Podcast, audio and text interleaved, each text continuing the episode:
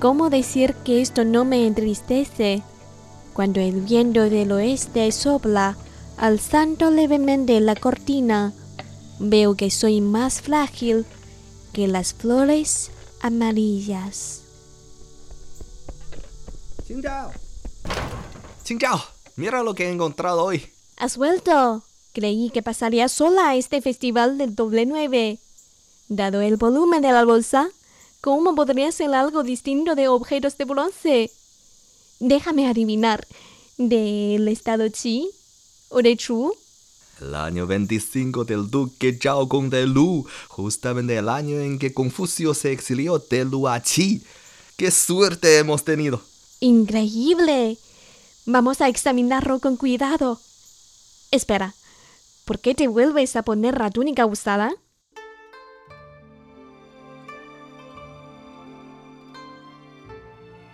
Descubra los poetas chinos más distinguidos y las historias que esconden entre sus versos. Más allá de los poemas, una producción de Onda China.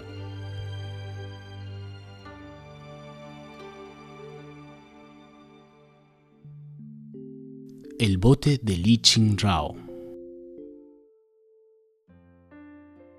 Las mujeres fueron víctimas de severas discriminaciones en la antigua China. No tenían los mismos derechos que los hombres a la educación, el trabajo y el matrimonio. Por esta razón, es poco común encontrar mujeres capaces de escribir sus propios registros en la antigua China. Anteriormente, conocimos a la única monarca soberana de China, Wu Zetian, y a la poetisa más famosa de la dinastía Han, Xue Hao. La protagonista de hoy es Li Qingzhao, poetisa de la dinastía Song, quien no solo ganó la reputación de la mujer más prodigiosa de la antigua China, a través de su estilo literario único, sino que también fue una valiente pionera que desafió el antiguo régimen matrimonial. Li Qingzhao nació en el seno de una familia intelectual. Su padre, Li Kefei, había aprobado el examen imperial y era discípulo de Su Shi, el gran literato y político del que hablamos en el último programa. Trabajaba en la corte como funcionario de medio rango. Por su parte, el abuelo materno alcanzó el primer puesto en el examen imperial y su madre también tenía una buena educación. En este entorno, Li Qingzhao llamó la atención por sus creaciones líricas desde muy joven. Era una adolescente destacada tanto por su talento como por su belleza. Tenía una personalidad libre y abierta para experimentar todo tipo de diversiones. Gracias a su tolerante padre que no la restringía mucho con las viejas formalidades, la adolescente Li Qingzhao pudo dejar estos versos llenos de espíritu juvenil.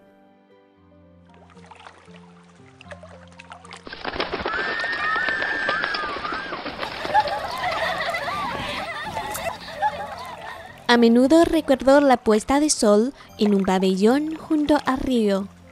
Las chicas nos perdimos en el camino a casa, demasiado jubilosas, demasiado borrachas. Tardamos en volver en barca, pero en el laberinto de flores de loto nos desviamos. Adelante salgamos, adelante salgamos. Despegaron todas las gaviotas y garceras alarmadas. Al mismo tiempo, Li Qingzhao destacaba por su profundo pensamiento, algo que otras mujeres de su edad no poseían. Preocupada por los asuntos estatales, escribió un poema en el que resumió la historia de la dinastía Han, desde su apogeo hasta su decadencia, con la intención de brindar consejos a los soberanos de la actual dinastía Song, basados en lecciones históricas.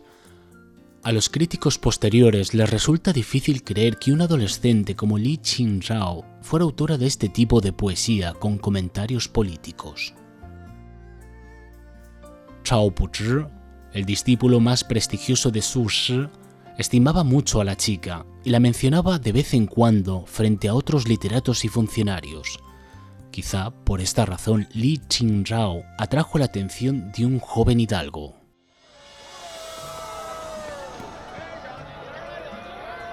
Ven aquí, Min Cheng. Te presento a Li Qingzhao. la prodigiosa joven de la que te he hablado. Qin Chao, este es Chao Mingcheng, estudiante imperial e hijo del señor Chao Qinzhi. Hola, encantada. A su disposición, señorita. El señor Chao siempre me recomienda sus obras y debo decir que me ha impresionado mucho. Hoy por fin nos conocemos y no imaginé... No imaginé que usted es tan hermosa. No bromee. ¿A usted también le gusta la poesía? Se dice que Zhao Mingcheng se enamoró de Li Qingzhao a primera vista en una feria de la fiesta de los faroles. El padre del joven, Zhao Tingzhi, era un funcionario cortesano de mayor rango que el padre de Li Qingzhao. Como reformista se mantenía indiferente a Su Shi y sus discípulos, como Zhao Puzhi, que constantemente criticaban las medidas radicales de la reforma. Sin embargo, su hijo Zhao Mingchen se enfocaba solo en los estudios, fanático a la epigrafía, la ciencia que estudia las inscripciones en las lápidas de piedra, los artículos de bronce y otros objetos, y no tenía ningún interés en los asuntos políticos. Zhao Mingchen sostenía frecuentes intercambios académicos con Chao Puzhi, quien era también un experto en epigrafía. A su padre no le agradaba el círculo de amistades del joven, por lo que el amor entre Zhao Mingchen y Li Qingzhao era similar a la historia de Romeo y Julieta. Afortunadamente, el padre de Zhao no mostró fuerte oposición al matrimonio, quizá porque los reformistas fueron superados por los conservadores en la pelea partidaria de aquel momento, así que los jóvenes enamorados se casaron por propia voluntad. En ese momento, Li Qingzhao tenía 18 años y Zhao Mingchen 21.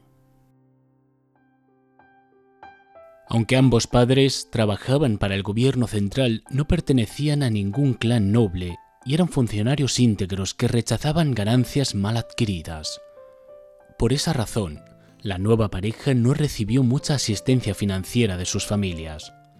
Además, su afición compartida por la colección de objetos, libros y obras de arte antiguos resultó ser costosa. El marido, Siendo un estudiante sin ingresos, vivía en el colegio imperial y solo podía regresar a casa en el primer y decimoquinto día de cada mes. Cuando Zhao Mingchen tenía permiso para salir, a menudo empeñaba alguna prenda para obtener un préstamo y dirigirse al mercado de antigüedades.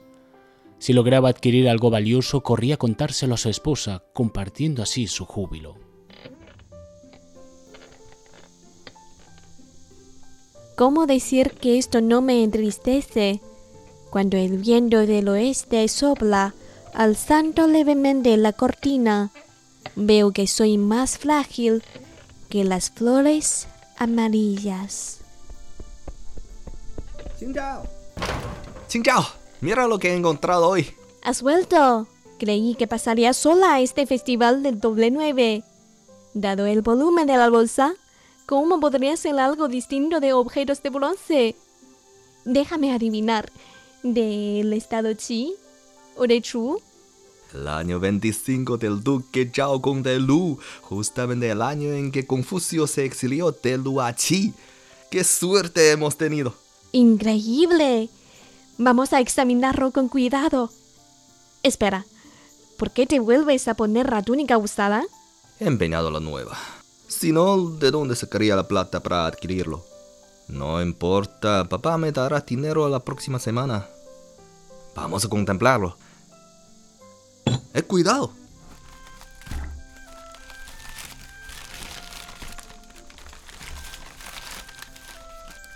Mira qué bien conservado está. Qué nítidas están las inscripciones. Ah, lo he olvidado. Melocotones, tus frutas favoritas. Los compré en el camino a casa. ¡Oh, qué dulce eres! No te preocupes, este artículo está a nuestro alcance. No como la pintura de las peonías, cotizada en 200 mil, ¿recuerdas? La tuvimos dos días en casa para admirarla, pero al final tuvimos que devolverla al vendedor. Claro que lo recuerdo. Lo lamentamos por varios días. Qué pena. Oye, descansa un poco. No te apresures en regresar al trabajo. Voy a preparar el té para celebrar. ¿Té? ¿Otra vez? Ya no caigo en tu juego de beber té. La última vez seguimos tus reglas de juego. Quien aceptara el origen exacto de la alusión literaria podía tomar. Perdí 19 rondas consecutivas, sin poder probar ni una gota. Y en la vigésima ronda por fin ganaste. Pero reíste con tanto triunfalismo que perdiste toda la copa sobre tu ropa. Ay. Más tarde, Zhao Mingchen se graduó del Colegio Imperial e ingresó en la corte como funcionario de nivel básico. Consiguiendo la independencia económica, la vida de la pareja mejoró. Li Qingzhao creó muchos poemas populares durante esos años, interpretando los delicados sentimientos desde su particular perspectiva femenina. Por ejemplo, en la obra Letra al tema, como en sueños. Anoche cayó una lluvia fina y sopló fuerte el viento. He tenido un sueño profundo, pero aún no se ha disipado mi ebriedad. Pregunto a la doncella que levanta los estoles y me contesta, las rosas. Las rosas están igual que siempre. Igual que siempre. Pero, ¿qué sabrá? ¿Qué puede saber? Sus pétalos deben estar de un rojo imperceptible y sus hojas de un verde esplendoroso. Es lamentable que la felicidad no pueda mantenerse eternamente y que el puro amor entre Li Qingzhao y Zhao Mingchen no haya escapado de las luchas políticas. En el año 1102 los reformistas, al recuperar su poder, comenzaron una implacable persecución contra los conservadores. El padre de Li Qingzhao, Li Kefei, fue destituido y expulsado de la capital, mientras que el padre de Zhao Mingchen, Zhao Tingzhi, recibía un ascenso tras otro. Li Qingzhao intentó suplicar ayuda a su suegro mediante un poema, pero fue ignorada. Poco después, la corte promulgó una orden que incluía a los familiares de los conservadores en la lista negra. Se les prohibió residir en la capital o casarse con miembros de la familia imperial. Esta situación obligó a Li Qingzhao a separarse de su marido. Sin embargo, el destino es impredecible. Pocos años después, el emperador rectificó los juicios contra los conservadores, permitiendo a Li Qingzhao regresar a la capital y reunirse con su marido. No obstante, el padre de Zhao Mingchen se enemistó con el tristemente famoso primer ministro Tsai Qin, lo que resultó en su destitución y la de toda la familia Zhao. Por tanto, Zhao Mingchen también perdió su trabajo en el gobierno y tuvo que regresar a su pueblo natal con su esposa, estableciéndose en el campo. En ese momento, Li Qingzhao tenía 25 años. Apartados del bullicio de la capital imperial, la pareja encontró una vida serena y enriquecedora espiritualmente. Con laboriosidad y ahorro mantenían el hogar y disfrutaban de una vida sin preocupaciones sobre el sustento básico. Invertían sus ahorros en la colección de antigüedades. Juntos revisaban, copiaban y catalogaban libros antiguos y contemplaban y estudiaban caligrafías, pinturas y objetos de bronce hasta altas horas de la noche. El pueblo natal de Chao estaba ubicado en el antiguo territorio del estado Qi y había sido un centro cultural durante siglos. Allí recolectaron numerosos objetos valiosos, obras de arte y copias de inscripciones de lápidas antiguas. Zhao Mingchen era un estudioso riguroso y fundó una biblioteca donde cuidadosamente clasificaban los libros. La biblioteca estaba cerrada con llave y se hacían registros para sacar y devolver los libros. Si se dañaba alguno, se encargaban de su restauración. Aunque Li Qinzhao a veces impacientaba con estas reglas, trabajaba como una competente asistente de su marido en sus investigaciones sobre epigrafía. Por su parte, Zhao Mingchen admiraba y envidiaba el talento literario de Li Qingzhao. En los días nevados, ella solía invitarlo a componer poemas juntos, pero para él esta invitación siempre representaba un desafío, ya que le resultaba difícil encontrar buenas ideas para los versos. En un intento por superar a su esposa, un día Zhao Mingzhen redactó 50 poemas de una vez. Luego, junto con uno de los poemas de Li Qingzhao, entregó sus 50 composiciones a un amigo y le pidió su opinión sobre ellas. ¿Qué le parece? Bueno, perdóname la franqueza. Casi todos estos poemas están repletos de palabras mediocres, excepto un verso, que me parece maravilloso. ¿Cuál? ¿Cuál verso? ¿Cómo decir que esto no me entristece? Cuando el viento del oeste sopla alzando levemente la cortina, veo que soy más frágil que las flores amarillas. Exactamente. Se trata del mismo verso de Li Qingzhao que escuchamos al inicio del programa. Cuando tenía 31 años, se le hizo un retrato, la única imagen que nos permite conocer su apariencia. En el retrato se ve una mujer delgada y esbelta, y en la dedicatoria de su esposo se lee, Elegante es su poesía, decente es su carácter. Junto a ella, merece la pena vivir como ermitaños. Más tarde, Zhao Mingzhen retomó su carrera política ocupando varios cargos como jefe ejecutivo local, lo que benefició la vida de la pareja. Así, veinte años transcurrieron. Al recordar este periodo en sus últimos años, Li Qingzhao expresó con emoción cómo deseo que pudiéramos vivir siempre de esta manera. Sin embargo, ante las inmensas olas levantadas por la tormenta de la historia, el deseo de los individuos por mantener una vida feliz es insignificante.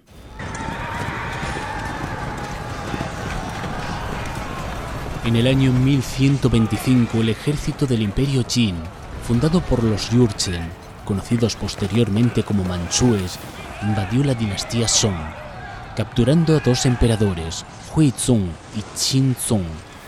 Como resultado, la corte se vio obligado a trasladarse al sur, dando origen a la dinastía Song del Sur en la historia china. Para escapar de la guerra, la familia de Li Qingzhao tuvo que mudarse hacia el sur y abandonar la mayor parte de sus valiosas colecciones, que llenaban más de 10 habitaciones, pero llevaron consigo 15 carros cargados de libros y objetos seleccionados.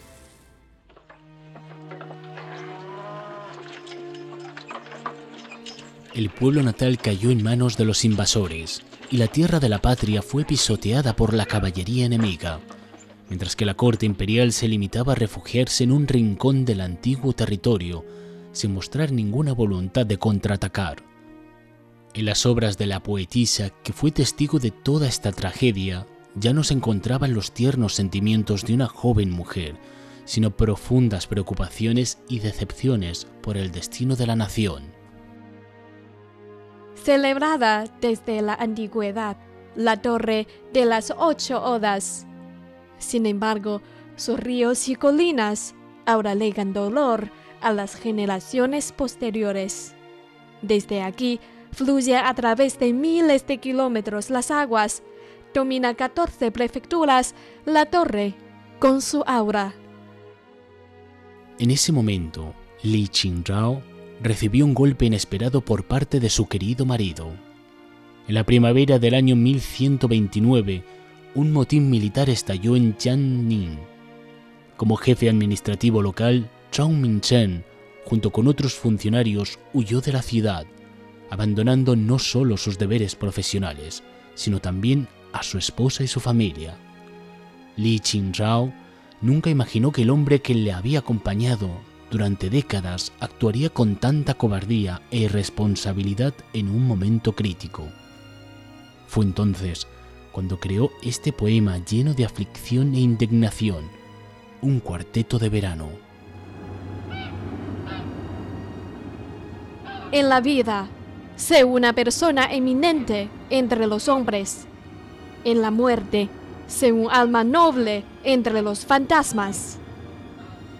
Xiang Yu, el gran héroe, es aún recordado porque se negó a cruzar el río al ser derrotado. A finales de la dinastía Qin, el rey Xiang Yu vencido por su archirrival Liu Pan y perseguido hasta la orilla del río Wujian, tuvo la oportunidad de cruzar el río para escapar, pero optó por morir con dignidad. Li Qingzhao alabó a este héroe antiguo en su poema, satirizando no solo a su esposo, sino también a los gobernantes débiles e incompetentes de la dinastía Song del Sur. Algunos afirman que este poema avergonzó tanto a Zhao Mingzhen que causó su muerte, pero estas especulaciones carecen de fundamentos. Sin embargo, podemos suponer que en los últimos días en que estuvieron juntos, ambas almas ya se alejaban, ya que una mujer tan recta y orgullosa como Li Qingzhao no podía tolerar a un hombre cobarde. A pesar de ello, muchos años después, cuando la poetisa recordó su última despedida a su marido, mientras escribía el prólogo para el libro de Zhao Mingzhen sobre la epigrafía, en su memoria reapareció el joven estudioso que había tocado su corazón. Fue cuando Zhao viajó a Huzhou para asumir su nuevo cargo, unos meses después de ser destituido por su acto de prevaricación en Jiangning. Mi marido desembarcó y se sentó en el muelle, vestido de forma sencilla y elegante, y tan lleno de vigor como un tigre. Sus ojos brillantes lanzaron una mirada hacia nuestro barco y se despidió.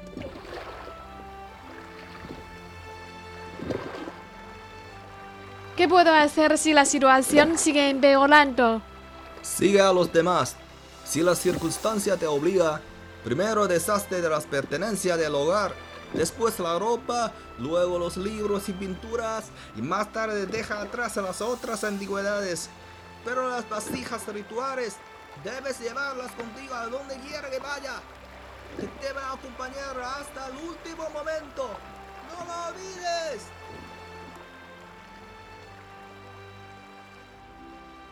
Poco después, Zhao Mingchen murió en el camino debido a una enfermedad. En su lecho de muerte escribió un poema dirigido a su esposa. Desconocemos el contenido exacto de sus últimas palabras, pero seguramente estaban llenas del remordimiento y del amor que sentía hacia su esposa. Li Qingzhao afirmó que no mencionó sus colecciones en el testamento, pero ella sabía que para su difunto esposo esas antigüedades tenían un valor que superaba incluso el de la vida. A través de muchas vicisitudes y dificultades, escoltaban estas valiosas reliquias culturales e históricas que habían coleccionado durante toda su vida, intentando encontrar un lugar seguro donde establecerse en paz. Sin embargo, algunas de estas reliquias se perdieron en ciudades ocupadas por el enemigo, otras fueron confiscadas por el ejército imperial, y algunas más fueron robadas por ladrones. Al final, apenas quedaron unos pocos artículos de valor. Tras la muerte de Zhao Mingchen, Li Qingzhao se vio involucrada en otro incidente. Un hombre llamado Zhang Ruzhou se aprovechó de la situación de la mujer para pedirle matrimonio, pero su verdadera intención era apoderarse de sus colecciones. Al enterarse de que ya no quedaba nada, descargó su ira mediante actos de violencia doméstica. Sin embargo, Li Qingzhao no se sometió. Al descubrir que este individuo había incurrido en fraudes en su currículum para obtener el cargo en el gobierno, lo denunció ante las autoridades y solicitó el divorcio. Li ganó el juicio. De acuerdo con las leyes de aquella época, si una mujer denunciaba a su esposo sin importar si la acusación era verdad, esta sería encarcelada por dos años.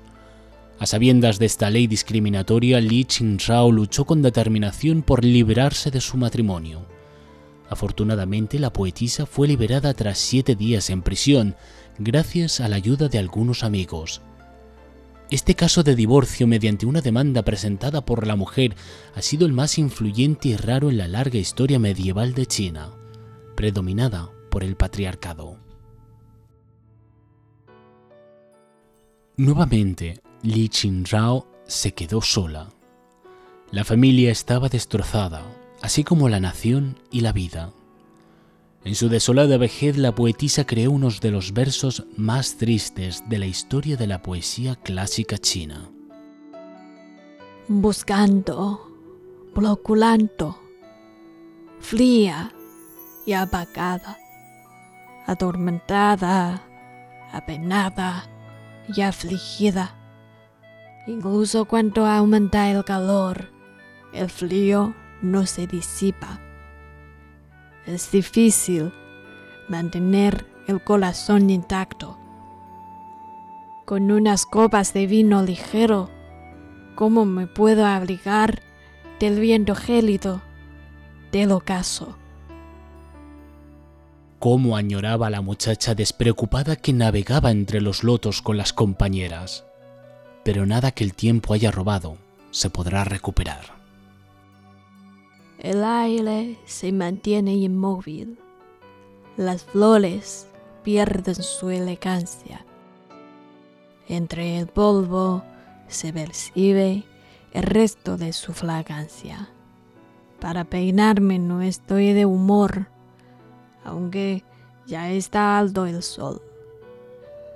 Las cosas siguen iguales.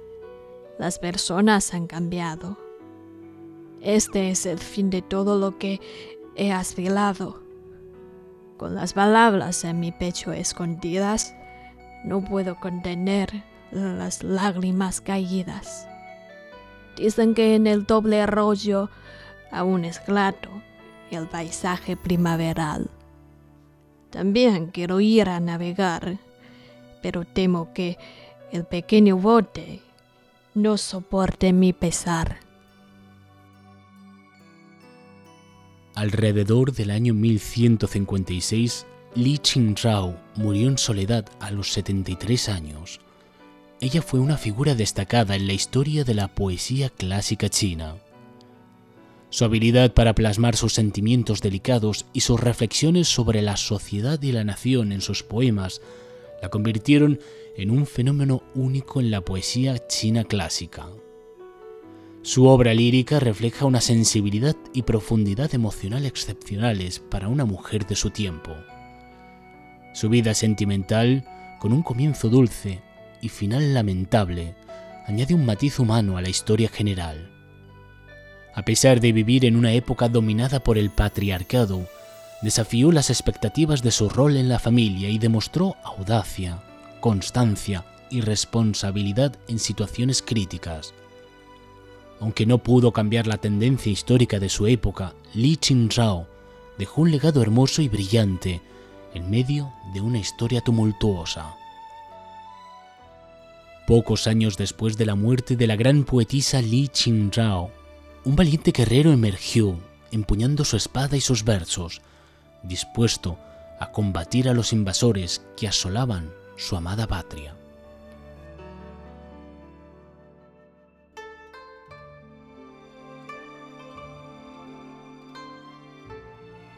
Descubra los poetas chinos más distinguidos y las historias que esconden entre sus versos. Más allá de los poemas, una producción de Onda China.